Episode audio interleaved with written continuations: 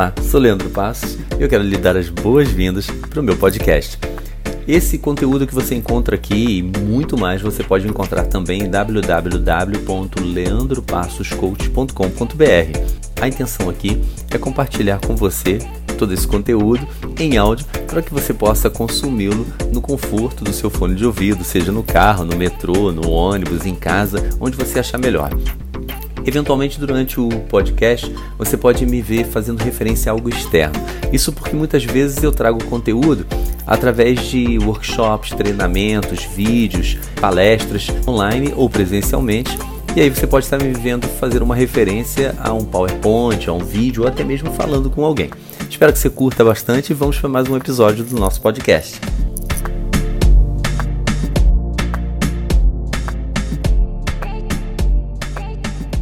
A gente vai estar dando continuidade hoje nesse assunto que a gente vem tratando aí. As duas últimas lives a gente já falava um pouco disso uma época especial que a gente está vivenciando, uma época totalmente fora da curva, está gerando muita ansiedade. Então a gente está falando de algumas características, algumas skills, algumas habilidades de liderança que normalmente eu trato, falo mais a fundo dessas habilidades em treinamentos que eu dou em empresas ou para executivos, mas hoje a gente está tratando, nessas semanas, a gente está tratando um pouco dessas habilidades aqui. Por quê? Porque elas fazem toda a diferença na sua própria vida e na vida das pessoas que estão ao seu redor. Então, se você está à frente de um departamento de uma empresa, se você é empresário, de uma forma geral, exerce liderança de alguma forma dentro da igreja, aonde for, vale a pena acompanhar o que está aqui. Se você não está exercendo liderança nesse momento, acredite, se você participou das outras, você já me ouviu falar isso, você exerce liderança de outras formas. No grupo de amigos, dentro de casa, com a família. As pessoas ao nosso redor, elas esperam de nós atitudes de liderança. E quando a gente tá, faz isso de forma consciente, já fica na veia, como a gente fala, né? já fica ali direto, você faz de uma forma especial. E é muito importante a gente entender o que a gente fala por liderança. Não é mostrar quem é o chefe, quem manda, mas é mostrar justamente se colocar a serviço de quem, quem foi colocado sob nossa responsabilidade, a gente pode falar dessa forma. As pessoas que a gente gosta, pessoas com as quais a gente se importa e a gente quer fazer diferença na vida dessas pessoas.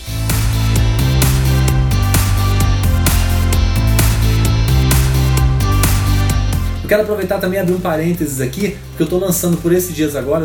criei ali também, algumas pessoas me pediram, quando eu falava de você ter mais foco, ter mais produtividade, como é que você faz? Que às vezes você está num ambiente que está com ruído, uma situação ou outra, como é que você pode fazer para ter mais foco? Eu tenho uma playlist que eu vou montando com as músicas que servem como um pano de fundo ali. Então, essa playlist, se você buscar no Spotify por produtividade e foco, você vai achar lá. Tem uma foto minha até de lado, produtividade e foco, entre parênteses, tá para trabalho e estudo.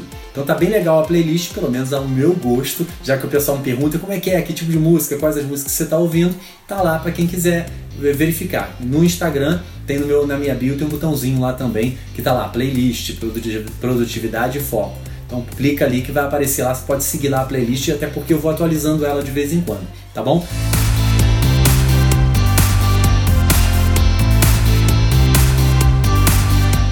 E hoje então vamos dar continuidade agora justamente nesse assunto, justamente no, nesses passos aí.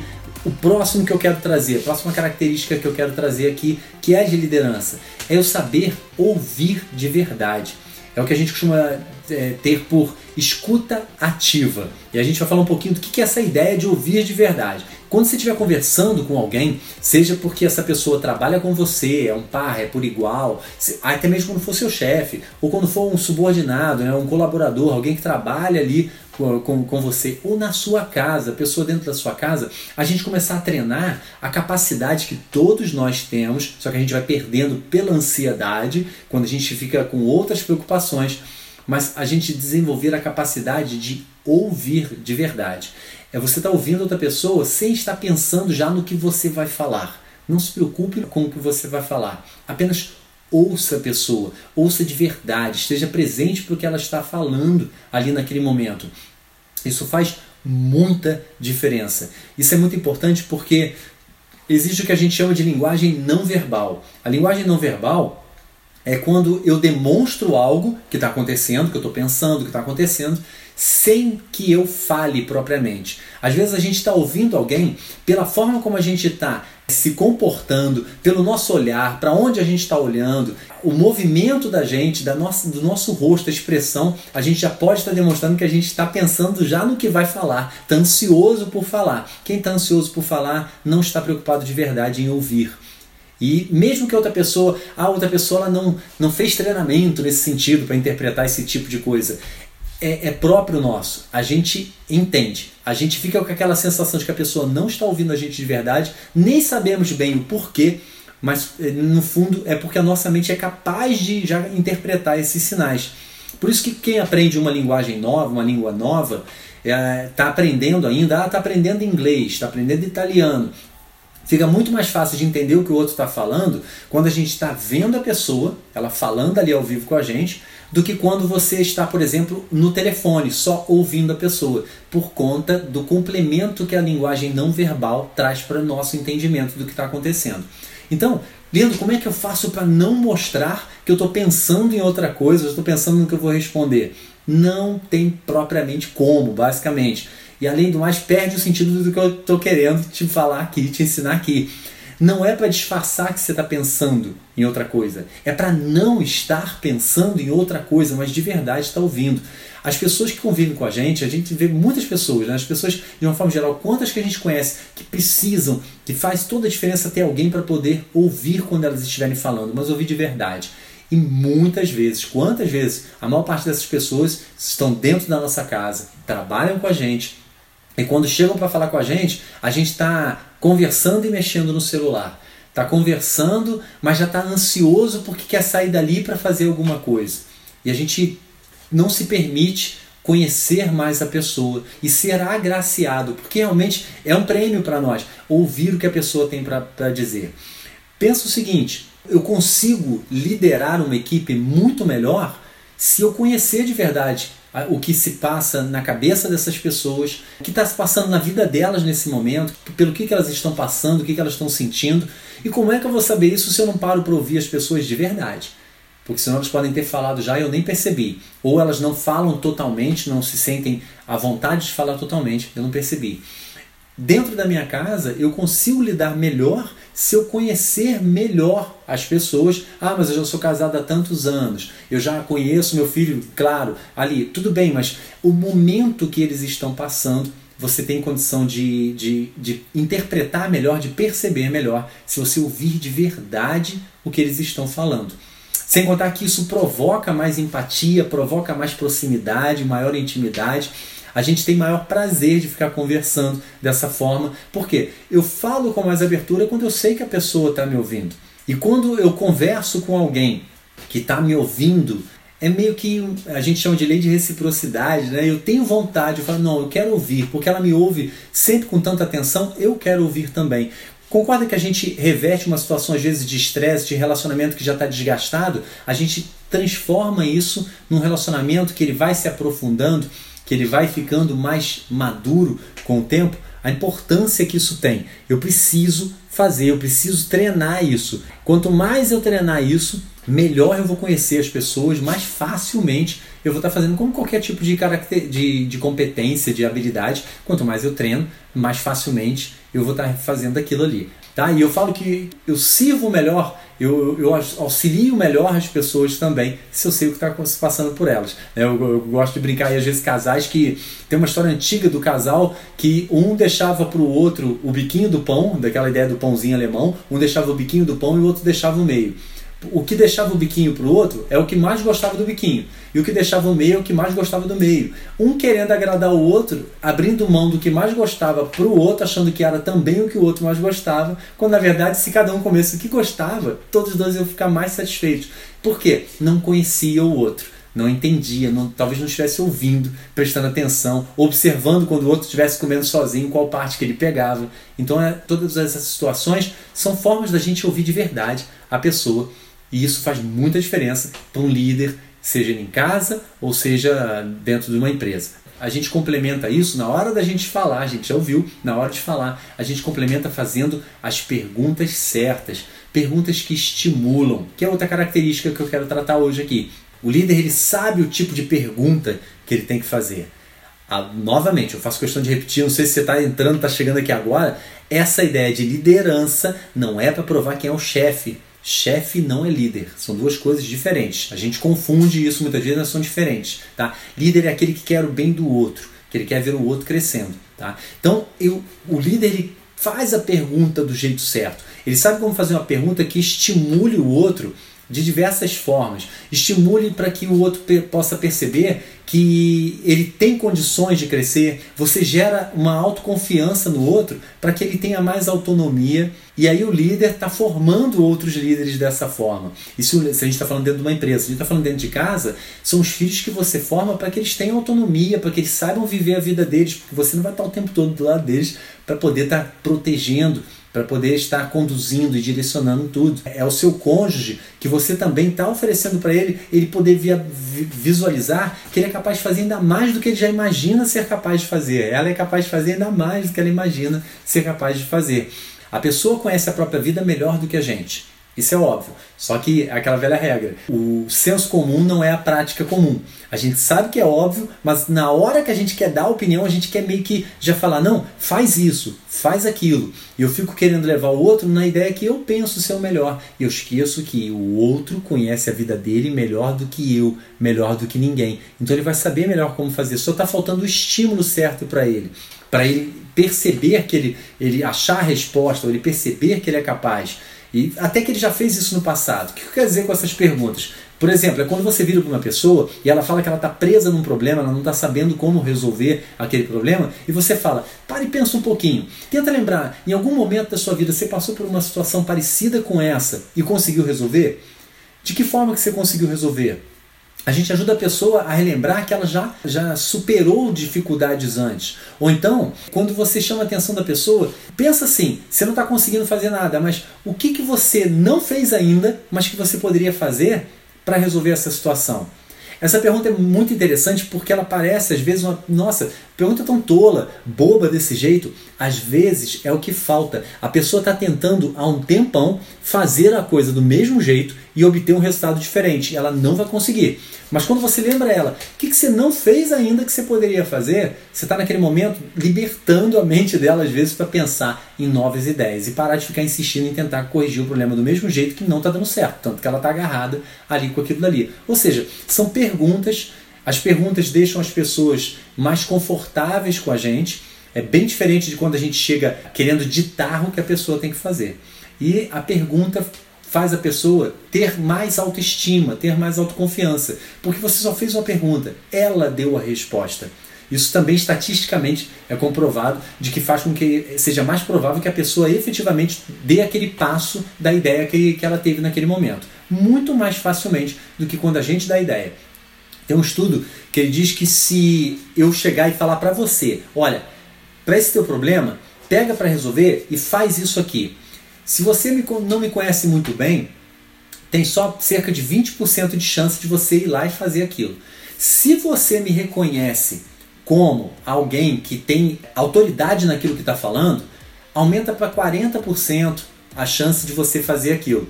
Agora, se eu virar para você e falar assim, e nesse tipo de pergunta, te estimulando a você achar a resposta, sobe para 80% a probabilidade de que você efetivamente dê aqueles passos que você disse que ia dar. Faz muita diferença para que a pessoa realmente entre em ação.